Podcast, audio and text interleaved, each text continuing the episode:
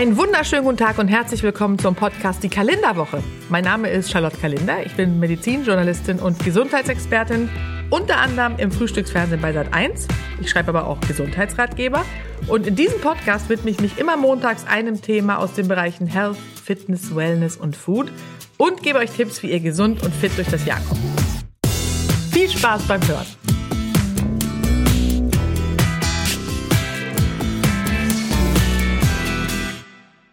Und die heutige Folge richtet sich an alle Familien da draußen, denn ich bin ja nicht nur Gesundheitsexpertin und Journalistin, sondern auch Mutter zweier wunderbarer rothaariger Kinder. Ich liebe sie über alles und also ganz ehrlich, Familienzeit ist doch eigentlich auch die schönste Zeit, oder?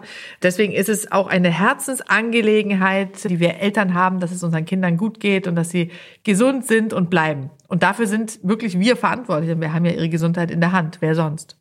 Dazu gibt es eine ganz interessante Studie, die veröffentlicht wurde. Da haben Forscher untersucht, also ungefähr 600.000 Kinder und Jugendliche, die Daten und kamen zum Ergebnis, das überhaupt nicht verwundert. Es ist tatsächlich so, dass der Wissensstand der Eltern für die Gesundheit der Kinder eine größere Rolle spielt als das Einkommen, ja, oder andersrum, nicht nur Geld zählt, wer hätte es gedacht, sondern vor allem die Haltung zu Vorsorge, Ernährung und Bewegung. Und das ist das, was man als den Lebensstil der Eltern bezeichnet. Das ist das Allerwichtigste, damit Kinder auch gesund bleiben. Was also können wir dann konkret machen? Ja, so Studien sind ja mal ein bisschen abstrakt. Klar, wir können uns selbst gesund ernähren, also vorleben, denn Kinder gucken alles ab, ja. Das heißt, wir können ihnen durch ein aktives, und gesundes Leben vorleben, wie viel Spaß zum Beispiel Bewegung macht und wie toll es ist, gesunde Dinge zu essen. Klingt jetzt auch so ein bisschen äh, sehr engagiert vielleicht, aber es ist wirklich so, dass wenn wir selbst das immer wieder thematisieren und vorleben, dann werden es die Kinder auch nachmachen und werden das ganz natürlich als, als, ja, als selbstverständlich akzeptieren. Und es ist auch so, auf ganz viele Dinge, die eigentlich ganz einfach sind und auf der Hand liegen, kommen wir überhaupt gar nicht, habe ich festgestellt.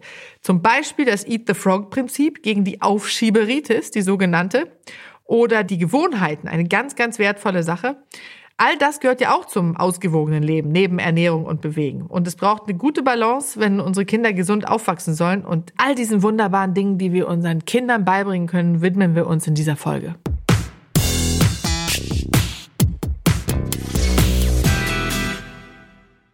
Und das Thema Kindergesundheit kommt jetzt natürlich nicht ganz ohne Grund zu dieser Zeit. Es ist nämlich so, dass ich wieder ein Buch geschrieben habe, einen Elternratgeber, einen Gesundheitsratgeber für Eltern und für Kinder, zusammen mit meiner Tochter June. Wir hatten die Idee zusammen und haben dann nach dem ersten Buch dieses jetzt zusammengeschrieben. Und eine meiner wichtigsten Messages in diesem Buch ist, dass das unbeschwerte Spielen oder einfach nur Kind sein, das ist ja das, was wir uns für unsere Kinder eigentlich auch wünschen und was auch natürlich und normal ist und auch war. Aber in manchen Familien sieht es ganz anders aus, erlebe ich immer wieder. Wenn man zum Beispiel mal anfragt, hat das Kind irgendwie Zeit für ein Playdate mit dem eigenen, dann hört man, montags ist äh, Kinderturn, dienstags Fußballtraining, mittwochs ist Musikkarussell, Donnerstag Schwimmunterricht und Freitag Kindergeburtstag. So, dann dazwischen noch Hausaufgaben äh, und Lernen. Also Freizeitstress pur, das ist bei Kindern überhaupt kein seltenes Phänomen mehr. Das war früher anders, hat sich dahin aber entwickelt und ist eigentlich keine gute Richtung, muss man wirklich sagen. Meine Empfehlung ist daher, maximal ein bis zwei Aktivitäten pro Woche zu haben für die Kinder. Ja, also zum Beispiel eine Sportart und ein Instrument, wenn man das gerne möchte, ist auch kein Muss, aber wenn man das gerne will. Und manche Eltern bekommen jetzt wahrscheinlich Schnappatmung, ja, weil sie äh, schon den dramatischen Satz ihrer Kinder im Ohr haben.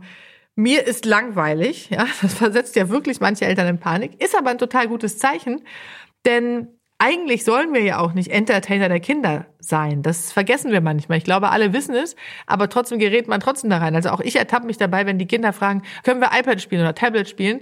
Und ich dann Nein sage, dann sagen die, ja, aber äh, was sollen wir denn dann machen? Und dann denke ich, ja klar, was sollen sie denn dann machen? Aber wenn ich dann dabei bleibe und einfach auf dem Nein bestehe, also die unglaublichsten Dinge fallen ihnen dann ein. Also dann wird auf einmal ein Mensch ärger dich nicht Spiel gebastelt, ja, obwohl es ein Café ist, wo keine Spiele sind, aus einem Blatt Papier, wo dann das Spielfeld aufgemalt wird, dann wird aus kleinen Papierkügelchen, die angemalt wurden, Spielsteine irgendwie gebastelt und Würfel geklebt und auf einmal spielen sie Mensch ärger dich nicht. Habe ich alles schon erlebt, deswegen ist es ganz wichtig, dass man manchmal auch einfach aushält, dass Kinder jetzt denken, ihnen könnte langweilig werden. Und eben haben wir es schon angesprochen, das digitale Zeitalter, das ist natürlich an sich auch was Gutes. Aber es ist natürlich auch ein bisschen ein Fluch, ja, denn die Kinder sind natürlich sehr fixiert auf Tablets und Nintendos und Wii's und PS4 und wie die alle heißen. Man sollte diese Geräte auch nicht verteufeln, aber wenn wir ihnen immer nachgeben, ja, sobald ihnen nichts mehr einfällt, dann wird ihnen natürlich, wie gesagt, auch nichts einfallen. Und Astrid Lindgren, die hat es so schön mal beschrieben und ich werde nicht müde, das zu zitieren. Kinder müssen sich langweilen, dann kommen sie auf gute Ideen und entwickeln Kreativität. Und das heißt in der Praxis, wie gesagt, auch wenn es schwer fällt, in dieser Welt des Förderns, ja, wo man immer denkt, man müsste die Kinder fördern in dem, was sie vielleicht gut können oder wo sie ein Talent haben, einfach langweilen lassen und die kurz auftretende schlechte Laune dann aushalten. Und ich verspreche euch, die Belohnung wird sein, dass eure Kinder ein paar Stunden später freudestrahlend, ja, wie gesagt, mit so einem gebastelten Mensch ärgert nicht Spiel oder Insektenhotel hatten wir kürzlich. Da haben meine Kinder ein Insektenhotel gebastelt. Das ist auch wirklich eine tolle Sache. Und die roten Backen sind dann auch gleich inklusive, weil sie draußen waren. Und es ist auch bewiesen in Studien, dass sich Vorstellungskraft und Kreativität bei Kindern ähm, durch Nichtstun entwickeln, weil sie sich eben einfach mit sich selbst beschäftigen und dadurch herausfinden, was sie mögen, wo ihre Stärken liegen und auch lernen, unabhängig von uns Eltern zu handeln und zu denken. Und zusätzlich, und das ist ein schöner Nebeneffekt, lernen sie eben auch, dass ein Tagesablauf nicht nur durch andere gesteuert wird, sondern dass sie auch mal Selbstbeschäftigung suchen müssen und dürfen. Ja, das ist ein ganz wichtiger Prozess in der Entwicklung.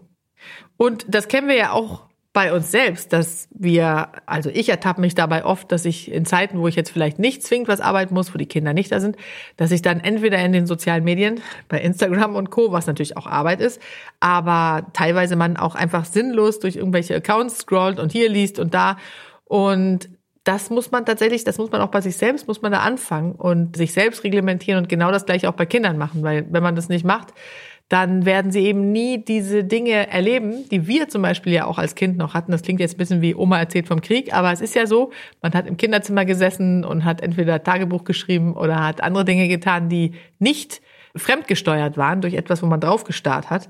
Und das ist ganz wichtig, dass wir den Kindern trotz des digitalen Zeitalters diese Möglichkeit geben. Wenn ihr merkt, dass sich eure Kinder damit schwer tun, dann hilft dieser Tipp, habe ich festgestellt. Eine Schublade oder eine Kiste im Kinderzimmer einrichten, wo Stifte drin sind, also bunte Stifte, Pappen, Klebestifte, Schere, Stickerbögen, was auch immer es an Bastelbedarf vielleicht gibt oder was ihr im Laden findet, aufbewahren und immer wenn Langeweile aufkommt, einfach auf diese Kiste hinweisen.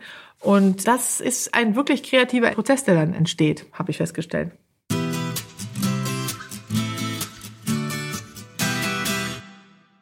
Natürlich gehört auch gemeinsame Zeit in unseren Alltag als Familie. Das ist wichtig und Kinder müssen nicht immer bespaßt werden oder sich selbst bespaßen. Aber ganz wichtig ist, dass sie merken, dass es den Eltern wiederum wichtig ist, gemeinsam mit ihnen Zeit zu verbringen. Ja, das ist für das Selbstbewusstsein ein ganz, ganz äh, wichtiger Part.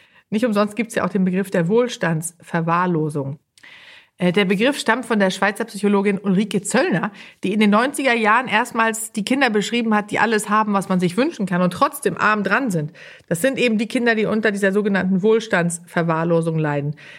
Was wiederum bedeutet, dass die Eltern ihnen materiell zwar alles bieten, aber die emotionalen Bedürfnisse unerfüllt bleiben. Und das erkennt man oft erst auf den zweiten Blick, weil von außen ja erstmal alles super erscheint, ja. Also, die haben alles ein tolles Zuhause in einer guten Gegend, mehrmals im Jahr fahren sie in Urlaub, sie haben eine Putzfrau, den Nachhilfelehrer und natürlich hat auch jedes Kind ein Smartphone. Wer kommt da auf die Idee, dass das Kind verwahrlost sein könnte, ja? Aber es ist eben so, dass selbst Kinder aus wohlhabenden Verhältnissen sehr arm sein können, innerlich eben arm, materiell über und emotional unterversorgt. Äh, denen fehlt es einfach an Zuwendung, an Interesse der Eltern, an Zeit. Das ist nämlich das, was Kinder wirklich von ihren Eltern wollen. Es hat eine Umfrage auch ergeben. Mehr als ein Drittel der Kinder in Deutschland wünscht sich am meisten, dass ihre Eltern grundsätzlich mehr Zeit für sie hätten. Ja, ich meine, wie traurig ist das? Und im Rahmen dieser Studie wurden ja 10.000 Kinder befragt im Alter von 9 bis 14. Und das zeigt ganz eindeutig, dass sich Zeit für die Kinder zu nehmen ganz, ganz wichtig ist. Ja, weil Kinder zum Beispiel uns auch nur Dinge anvertrauen, wenn wir uns Zeit für sie nehmen, wenn sie das Gefühl haben, äh, sie können ungestört erzählen. Ansonsten öffnen sie sich überhaupt gar nicht. Das heißt, das ist ein ganz wichtiger Part in der Familie. Umso schwieriger für Eltern, die viel arbeiten müssen. Auch gerade Alleinerziehende, das erlebe ich immer wieder, wenn ich diese Themen anspreche oder bei Podiumsdiskussionen bin oder Vorträge halte, dass Eltern sagen, also insbesondere die alleinerziehenden Eltern, auch normale, wie es bisher immer so als normal bezeichnet wurde, Familien, aber auch Alleinerziehende, dass sie überhaupt keine Muße und auch keine Zeit haben, um sich einfach Zeit zu nehmen für die Kinder. Und da habe ich einen ganz tollen Tipp, der auch wirklich wichtig ist. Und wenn man den beherzigt, ist viel gewonnen. Und das ist die 15-Minuten-Regel. Wie gesagt, äh, toll für Eltern, die ständig schlechtes Gewissen haben und sich fragen, wie sie allem gerecht werden können. Und die bedeutet diese Regel, dass wir 15 Minuten am Tag der Aufmerksamkeit den Kindern geben. Ja, und in dieser Zeit, das ist ganz wichtig, dürfen die Kinder entscheiden, was gespielt oder gemacht wird. Und wir müssen das natürlich gut planen, um uns diese besonderen Freiräume zu schaffen. Auch wenn das wenig klingt, 15 Minuten ist das etwas, was man erstmal hinbekommen muss, häufig in diesem Alltagswahn. Und aus meiner eigenen Erfahrung kann ich sagen, dass in dieser besonderen Zeit wirklich die schönsten Erinnerungen auch entstanden sind mit meinen Kindern, in dieser sogenannten Quality Time, in der es einfach vorrangig darum geht, die zwischenmenschlichen Beziehungen in der Familie zu stärken. Und wenn man dann den Kindern sagt, okay, diese Zeit gehört euch, das iPhone oder das äh, Smartphone kommt weg und wir machen jetzt was, was ihr möchtet, dann ist das wirklich äh, für die Kinder unbezahlbar und dann ist der Rest des Tages auch egal. Das haben Studien bewiesen. 15 Minuten reichen wirklich aus.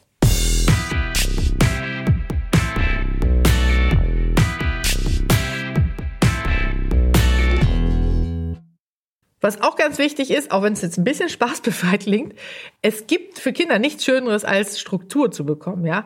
Und auch wenn die Kinder am Anfang natürlich jammern, dann lieben sie äh, nach kurzer Zeit diese neuen Gewohnheiten und freuen sich, wenn sie produktiv waren. Das habe ich wirklich mit meinen Kindern erlebt.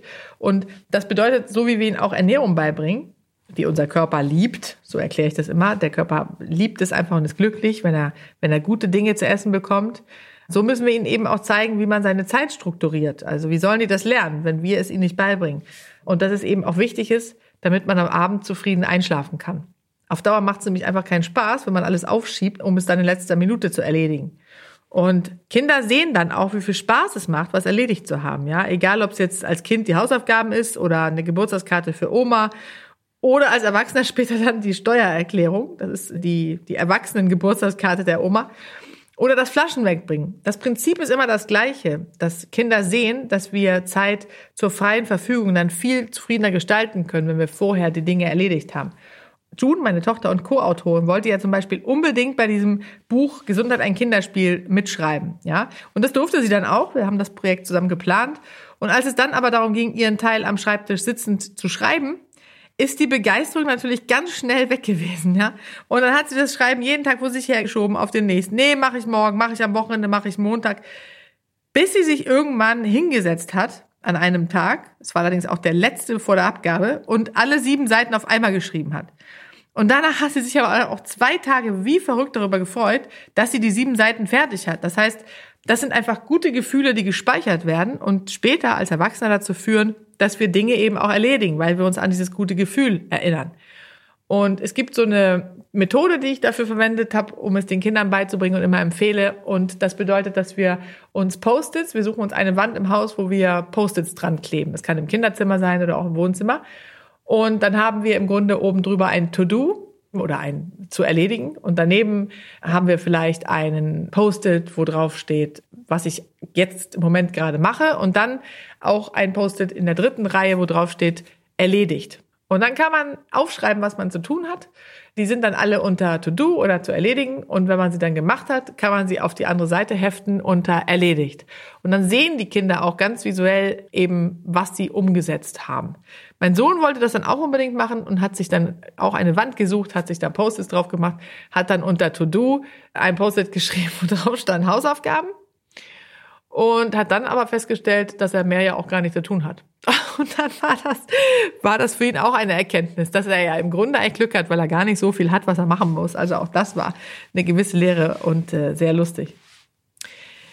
Unterstützen können wir Kinder auch mit einer Geschichte, nämlich mit dem Eat the Frog Prinzip. Kennen wir eigentlich aus der Betriebswirtschaftslehre. Das heißt, in Unternehmen wird das häufig angewendet.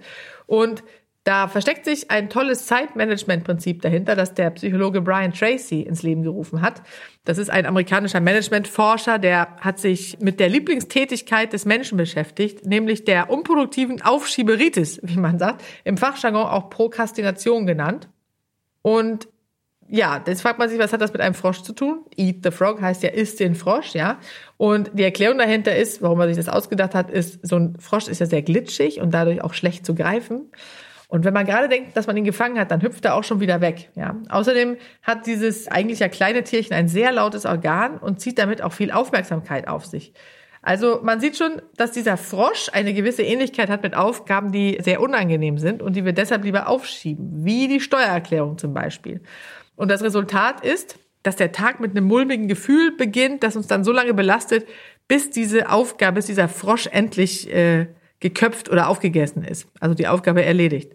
Und das geht nicht nur Erwachsene so, auch Kinder schleppen so einige Frösche mit sich rum und schieben das Aufräumen oder das Erledigen von Hausaufgaben immer eben immer gerne vor sich äh, her. Und wenn wir diesen dicksten Frosch aber gleich zu Beginn des Tages aufessen, dann wird natürlich alles anders und auch viel besser, weil es sinnvoll ist, das Gehirn schon morgens in den Denkmodus zu schalten. Und damit signalisiert man ihm, es ist ein produktiver Tag. Ja, wir haben schon etwas erledigt, was unangenehm war und dann fühlen wir uns auch viel besser. Und das können wir auch den Kindern beibringen, wenn sie nach Hause kommen von der Schule, dass sie dann gleich die Hausaufgaben erledigen und dann haben sie die freie Zeit zur Verfügung. Was auch toll ist, ist eine Wochenplanung. Das bedeutet, dass wir uns sonntags mit den Kindern hinsetzen und überlegen, wie sieht die nächste Woche aus, was steht an, weil wir häufig dann in der Woche, wenn der Alltag oder die Woche losgegangen ist, gar nicht mehr drüber nachdenken und dann schon so im Alltagstrotz sind. Das heißt, sich bewusst zu machen, was werden wir in der kommenden Woche erleben und erledigen, schafft ein sehr gutes Gefühl. Kann man auch ein Magnetboard nehmen und Karteikarten dran machen und das hilft für eine bessere Struktur. Wichtig dabei ist aber, die Tafel nicht zu sehr zu überladen, denn Kinder brauchen natürlich auch genügend Freizeit, haben wir ja vorhin schon drüber gesprochen. Und ich merke das manchmal bei June, dass sie dann sagt, also ich bin jetzt total überfordert. Äh, ich weiß gar nicht, was ich zuerst machen soll. Das heißt, nicht zu viel draufschreiben, immer dosiert die Aufgaben verteilen, jedem Kind vielleicht auch eine, eine Aufgabe in der Familie zuteilen und dann reicht das auch schon.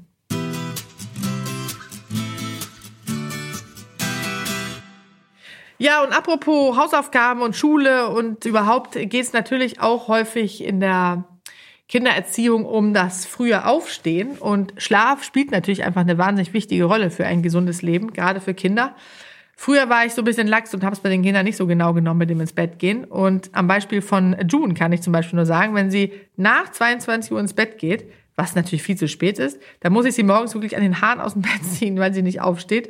Unter lautstarken Protest natürlich. Aber wenn sie zum Beispiel um 20 Uhr oder 20.30 ins Bett geht, dann ist sie vor dem Weckerklingeln morgens wach und angezogen, äh, noch bevor das Frühstück fertig ist. Das ist also wirklich wichtig, das durchzuziehen und das Kindern auch früh beizubringen. Denn Kinder brauchen sehr viel mehr Schlaf als wir. Es ist zwar individuell, aber es gibt Richtwerte, an denen wir uns orientieren können. Zum Beispiel Babys bis zu drei Monaten, die brauchen ungefähr 14 bis 17 Stunden Schlaf. Das muss man sich mal vorstellen. Mit einem Jahr sind es dann nur noch 12 bis 15 und bis zu zwei Jahren 11 bis 14 Stunden. Kommen wir dann ins Kindergartenalter, dann brauchen sie 10 bis 13 Stunden und die Schulkinder ungefähr, also die ungefähr so äh, 13 Jahre alt sind, die brauchen 9 bis 11 Stunden. Bei Erwachsenen und Älteren äh, oder bei Jugendlichen liegen wir zwischen 7 und 9 Stunden, das wissen wir, das ist optimal. Ja, und wann ist die optimale ins Bett geht Zeit, werde ich ja auch mal wieder gefragt. Die ergibt sich natürlich aus der Aufstehzeit minus dem persönlichen Schlafbedarf der Kinder. Ja, ist eigentlich eine einfache Rechnung. Also Beispiel, wenn ein Kind jetzt um 7 Uhr aufstehen muss und 10 Stunden Schlaf braucht, dann sollte es also spätestens um 9 Uhr abends ins Bett gehen. Da muss man natürlich auch mal berücksichtigen, dass manche Kinder ein bisschen länger, für die sollte man dann die ins Bett geht Zeit oder zu Bett geht Zeit entsprechend früher ansetzen, weil sie vielleicht eine Stunde brauchen. Vom ins Bett legen bis hin zum Rückenkraulen, noch ein paar Geschichten erzählen, was ihnen dann immer noch so einfällt, bis sie dann wirklich schlafen. Ganz, ganz wichtig sind ja auch Rituale um den Schlaf für Kinder und das erleichtert auch den Alltag der ganzen Familie. Und ich habe mal meine Top 3 für ein besseres Einschlafen zusammengestellt. Abdunkeln ist die Regel Nummer eins, denn nur dann läuft die Melatoninproduktion, das ist das Schlafhormon, was produziert wird, auf Hochtouren und die Kinder werden von ganz alleine müde. Morgens sollten wir das Zimmer entsprechend hell halten, damit das Wachhormon Serotonin wiederum ausgeschüttet werden kann. Ja, das ist ein natürlicher Hell-Dunkel-Rhythmus und der ist am allergesündesten.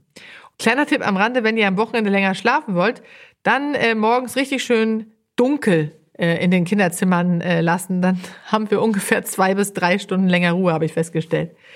Zweitens, kraulen, kraulen und nochmals kraulen. Das habe ich als Kind erlebt. Mir wurde der Rücken gekrault. Ich mache es jetzt bei meinen Kindern und die lieben es über alles. Und das, das Schöne ist, dass sie halt so schnell müde werden, weil es sie wahnsinnig entspannt. ja. Und anfassen ist ja sowieso ganz wichtig. Das heißt, da haben wir gleich mehrere Fliegen mit einer Klappe. Und der Klassiker drittens ist natürlich das Vorlesen. Ja, selbst wenn Kinder schon lesen können, nichts ist gemütlicher und beruhigender als eine gute Nachtgeschichte im Arm der Eltern, oder?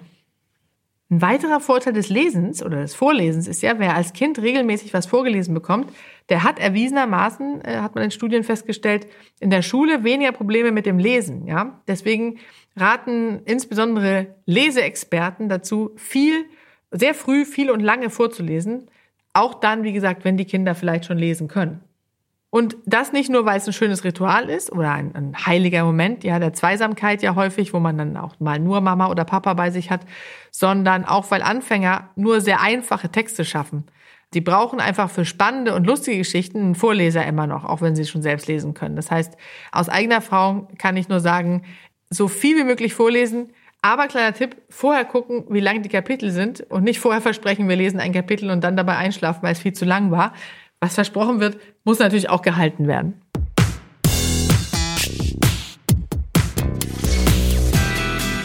Und wie eben schon angesprochen, das Anfassen ist extrem wichtig für die Entwicklung der Kinder. Also in Arm nehmen und kuscheln das ist für viele Eltern selbstverständlich, aber viele, die es vielleicht auch in der eigenen Kindheit nicht erlebt haben, tun sich damit manchmal schwer und bedenken das gar nicht. Aber das hat man wirklich rausgefunden und das merkt man ja auch an Kindern, an Babys, Kleinkindern, aber auch Kindern generell, dass Streicheleinheiten ganz, ganz wichtig sind. Davon kann man eigentlich nicht genug verteilen und Kinder können davon auch nicht genug bekommen. Im Grunde kann man das auch nachvollziehen als Erwachsener, weil es einem selbst ja auch manchmal so geht, dass man das braucht und Kinder brauchen es noch viel mehr. Und wenn diese Art der Zuwendung fehlt, dann entwickeln sich Kinder auch nicht normal, ja, weil die Haut ist ja das größte Sinnesorgan des Menschen und Studien haben ergeben, dass diese sogenannte Mutter aller Sinne schon bei ungeborenen Kindern entwickelt ist.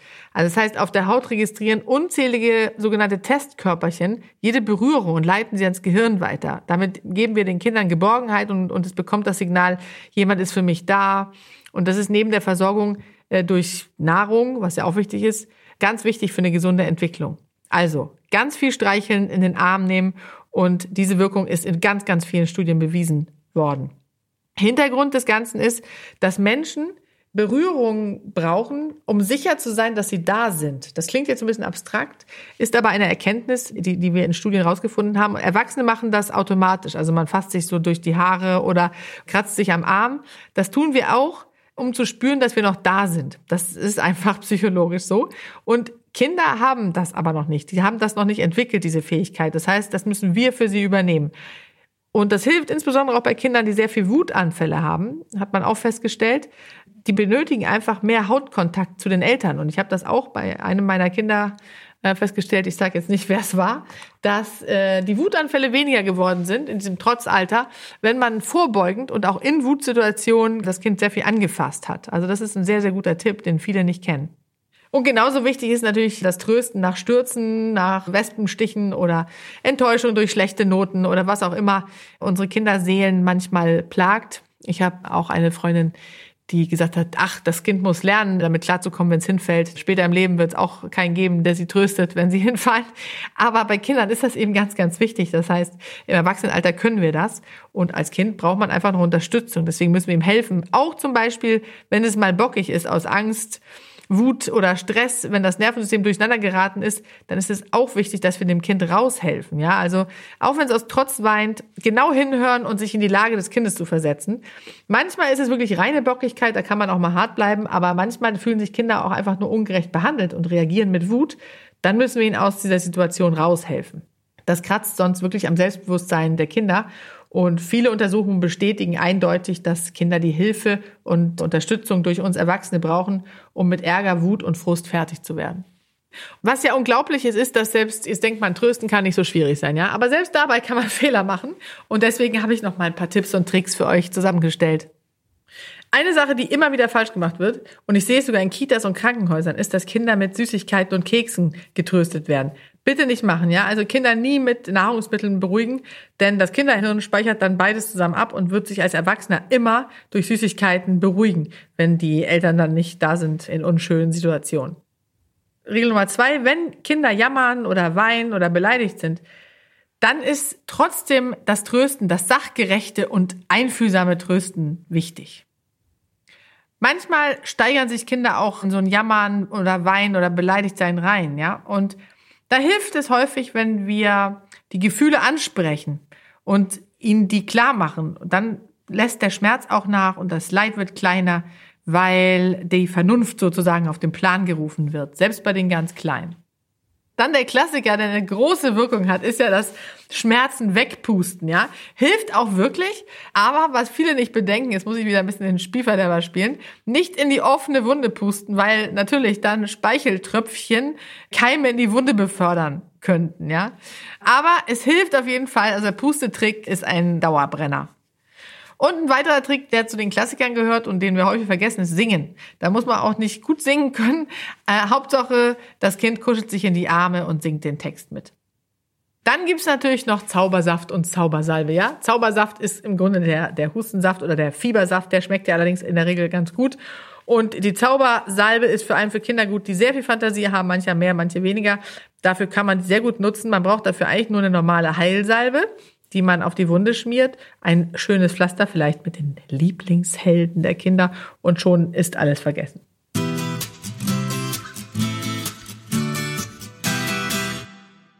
Ja, das Problem ist, wir können natürlich jetzt nicht alles in diese Folge quetschen zum Thema Kindergesundheit und deswegen lege ich euch tatsächlich nochmal ans Herz, vielleicht mein Buch zu lesen oder auch das Hörbuch zu hören von Gesundheit ein Kinderspiel. Da habe ich ganz viele Tipps zu den Themen Schlaf, Ernährung, Bewegung, digital, was macht das mit dem Kinderhirn, aber auch äh, Tipps und Tricks für sämtliche Wehwehchen. Also hört euch einfach mal an.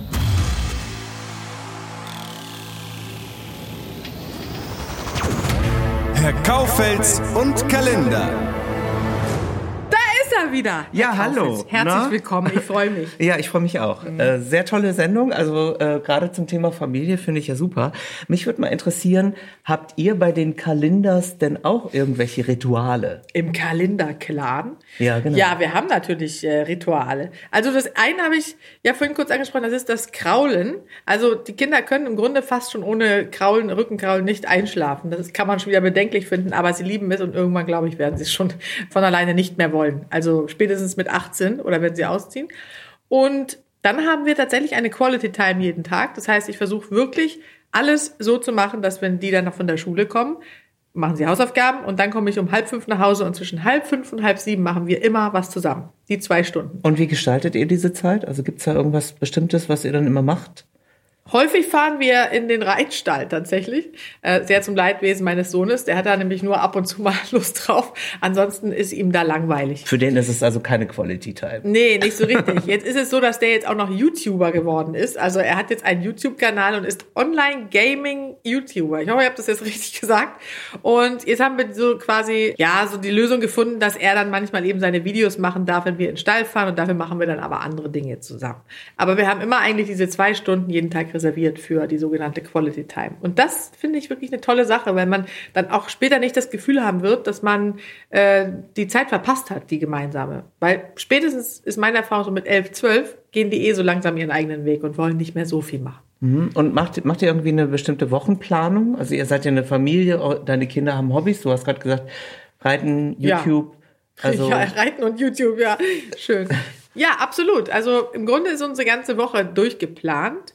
Und trotzdem am Wochenende nehmen wir uns dann eben gar nichts vor und da gestalten wir einfach die zwei Tage, äh, wie wir wollen. Meistens sitzen wir abends auf dem Sofa, gucken Filme und essen ganz viel Eis am Wochenende.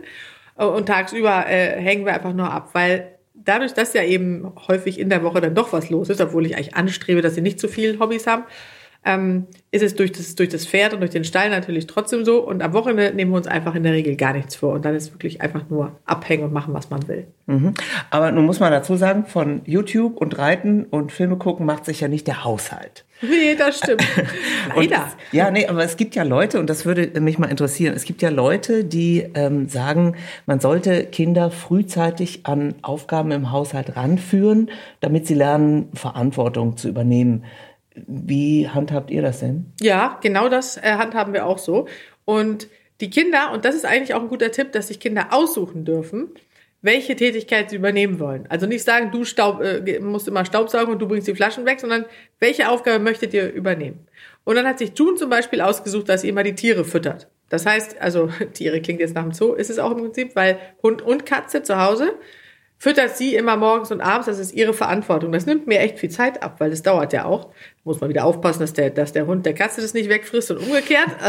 Äh, das heißt, das ist schon so eine halbe Stunde fast morgens und abends. Das übernimmt June. Und mein Sohn, der äh, ist dafür zuständig, die Gardinen aufzumachen und zuzumachen morgens und so etwas leichtere äh, Tätigkeiten. Der ist ja ein bisschen jünger. Aber der hat eben seine mhm. Aufgaben und nach und nach werden die halt auch immer mehr äh, übernehmen und er bringt noch die Flaschen weg. Das finde ich gut. Also, äh, weil sonst kann es ja auch nach hinten losgehen. Ich weiß, dass ich eine Zeit lang die Spülmaschine mit ausräumen sollte. Jetzt war ich extremst tollpatschig und als dann sozusagen unser äh, Geschirr immer weniger wurde, weil ich ständig was hinschmiss, oh hat meine Mutter dann irgendwann gesagt, nee, komm, mach mal was anderes. Ja, das ist nämlich, das ist auch ein guter Tipp für Kinder vielleicht. Also äh, in dem Buch, äh, was wir jetzt geschrieben haben, ist ja June meine Co-Autorin und die gibt dann eben den Kindern auch mal Tipps, wie sie da rauskommen. Ist, also wenn man auf eine Aufgabe keine Lust hat, wie zum Beispiel äh, Spülmaschine ausräumen, dann einfach ab und zu mal ein Glas fallen lassen, damit die Eltern sagen, ach komm, lass, mach ich. Aber äh, Stichwort Tiere finde ich mhm. übrigens auch noch ganz spannend. Es gibt eine Studie, die hat herausgefunden, dass sozusagen äh, Kinder die Haustiere als mit sich enger verbunden empfinden als die eigenen Geschwister. Ja, das stimmt. Erklär das mal, das finde ich. Ja, man würde ja denken, dass die, äh, ja, dass die, die engsten Vertrauten äh, von Kindern die Geschwister sind, ältere Geschwister. Aber tatsächlich sind es die Haustiere. Deswegen ist es ja so wichtig, dass man den Kindern das ermöglicht. Und ich höre ja oft von Eltern, ja, das geht aber bei uns nicht. Und äh, ich will das auch nicht. Und außerdem habe ich Angst vor Hunden. Und dann ist es übrigens auch kein Wunder, wenn die Kinder Angst vor Hunden haben. Und äh, wer soll das auch machen und diese Verantwortung überhaupt? Aber das ist doch wichtig, dass man Kindern auch Verantwortung zeigt und beibringt. Und ich sehe das an meinen Kindern. Die, je, es vergeht kein Tag, an dem sie nicht sagen, oh, ich bin so froh, dass wir diese Katze oder diesen Hund, je nachdem, haben. Das ist das Allerbeste in meinem ganzen Leben. Das sind die Tiere. Und wenn Kinder so sind, sind nicht alle so, aber viele, dann sollte man, finde ich, ihnen auch ein. Nein, die können auch nicht das T-Shirt aus dem Schrank klauen oder mit dem Spielzeug spielen. Ja, oder, eben. Ne? Also, das ist natürlich mh. noch ein weiterer Vorteil, dass Tiere sich alles gefallen lassen müssen. Da muss man natürlich bei ganz kleinen Kindern aufpassen. Aber dass sie nicht widersprechen. Das ist ein ganz wichtiger Punkt, warum natürlich Tiere ihnen auch näher ja, sind. Äh, das sind auch die funktionierenden Partnerschaften bei Menschen, also bei erwachsenen Menschen auch. Ja. Mhm. Stimmt, bei dir ja auch, ne? Wie ist denn das mit dir? nee, ähm, ich wollte jetzt mal was ganz anderes mhm. fragen. Und zwar, ähm, eine Sache ist ja noch zu kurz gekommen. Stichwort Ernährung. Ja. Wie oft müssen Kinder Gemüse essen? Sollten Kinder Gemüse essen? Ja, da könnte ich jetzt eine halbe Stunde äh, ungefähr drüber sprechen. Mach's kurz. Ich mach's kurz. Also, äh, natürlich ist es wichtig, dass Kinder von Anfang an äh, gesunde Ernährung als normal empfinden, weil sie sonst später damit auch nicht mehr anfangen. Das heißt, ab und zu Sünden und am Wochenende Eis und so, alles kein Problem. Aber dass man zum Beispiel auch nicht nur Weißbrot, was sie natürlich lieber haben wollen, sondern auch Vollkornbrot äh, ihnen vorsetzt. Und wir haben dann so die Regel, nachdem es bei uns immer hieß, so, oh, alle anderen kriegen immer Weißbrot, nur ich muss immer das blöde Vollkornbrot essen, dass ich gesagt habe, okay, wir wechseln das ab. Einen Tag Weißbrot, einen Tag Vollkornbrot. Das ist zum Beispiel gut. Und wenn man dann sagt, beim Vollkornbrot gibst eben dann dünn Marmelade drauf. Dann gewöhnen sie sich an das Vollkornbrot und essen dann später auch trotzdem Vollkornbrot auch mit normalen Sachen, also als kleinen Trick. Und beim äh, Baguette dann wiederum sagt man, okay, beim Baguette gibt's dann aber Avocado mit Käse oder, oder sowas drauf. Also dass man so ein bisschen da so Tricks anwendet. Dann mache ich ja auch dieses Nudging, was ein toller Tipp ist, dass man den Kindern abends, wenn sie noch hungrig sind, bevor das Essen auf den Tisch kommt, eine Schüssel mit äh, Rohkost hinstellt. Und dann sind die so hungrig, dass sie die kleinen Cherrytomaten, geschnittene Gurken, rote Paprika, äh, Karotte, alles in sich reinstopfen, weil sie so einen Hunger haben. Das ist halt, man überlistet sie damit, aber dadurch gewöhnen sie sich an den Geschmack und lieben das auch.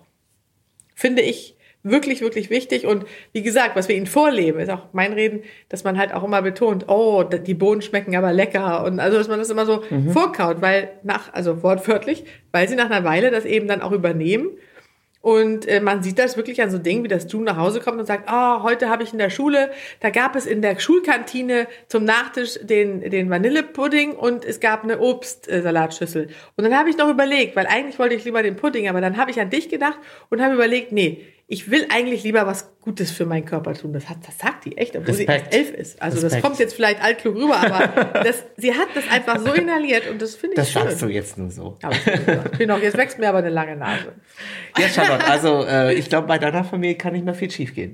Ja, das hoffe ich und ich bin auch so glücklich darüber, weil es die wichtigste oder mein der wichtigste Part in meinem äh, Leben ist äh, und das finde ich muss man auch wirklich immer bedenken, dass man nicht immer den Job äh, voranstellt, sondern eben die Familie auch und aber weil du ja auch so einen tollen Podcast hast zum Thema Kinderbücher, kannst du doch jetzt auch noch mal, weil vorlesen haben wir äh, vorhin thematisiert, ist ja äh, auch wenn Kinder lesen können total wichtig. Kannst du nicht noch mal deinen absoluten äh, Kinderbuch-Geheimtipp uns verraten? Und auch erzählen, das ist dein Podcast. Ja, es gibt, es gibt, ja, es, es gibt einen Kinderhörbuch-Podcast Genau. von mir. Ähm, äh, naja, äh, ich, ich habe natürlich viele Tipps. Ähm, deswegen gibt es ja auch mehrere Folgen von meinem Podcast. Aber ein ganz aktuelles, heißes Ding ist wirklich, und ich finde, das ist einfach ganz, ganz grandios, sowohl als Buch als auch als Hörspiel. Das ist Viele Grüße, deine Giraffe, weil da einfach ganz viel passiert. Es ist ein witziges Kinderbuch. Es geht aber auch darum, andere Kulturen kennenzulernen, ein bisschen über den Tellerrand hinauszublicken. Das hat durchaus auch pädagogisches Niveau. Es ist Das mag witzig und es immer. animiert die Kinder. Es Ja. animiert zum Verkleiden, äh, sich verkleiden oder auch Briefe schreiben. Also es ist, es ist ganz toll und es hat letztes Jahr den Deutschen Jugendliteraturpreis bekommen. Ach, echt? Für welches Alter ist es? Schon so für Klein zum Vorlesen durchaus auch schon Zum so für Vorlesen, Fünfjährige.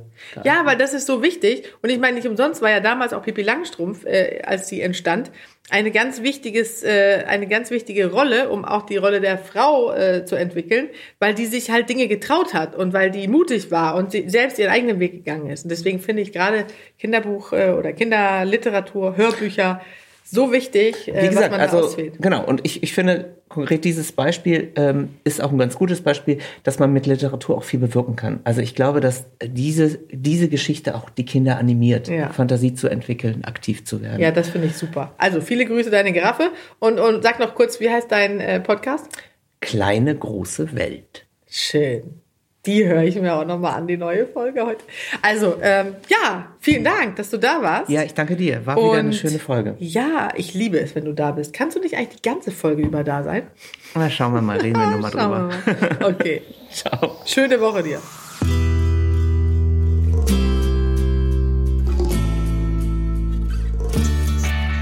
Und wenn ihr auch eine Gesundheitsfrage habt, die mir Herr Kaufels in einer der nächsten Folgen stellen soll, dann schreibt mir einfach eine Mail an kalender.argon-verlag.de. Und die Mailadresse und ganz viele andere Tipps und Infos findet ihr übrigens in den Show Notes. Ganz wichtig. Wenn euch der Podcast gefällt, dann freue ich mich sehr, wenn ihr mir eine positive Bewertung gebt. Also einfach auf die fünf Sterne klicken oder vielleicht sogar einen kleinen Text schreiben. Da würde ich mich sehr freuen. Die Kalenderwoche und ganz viele andere Podcasts von Argon Lab findet ihr unter podcast.argon-verlag.de. Und außerdem gibt's Argon Lab und mich natürlich auch bei Facebook und Instagram.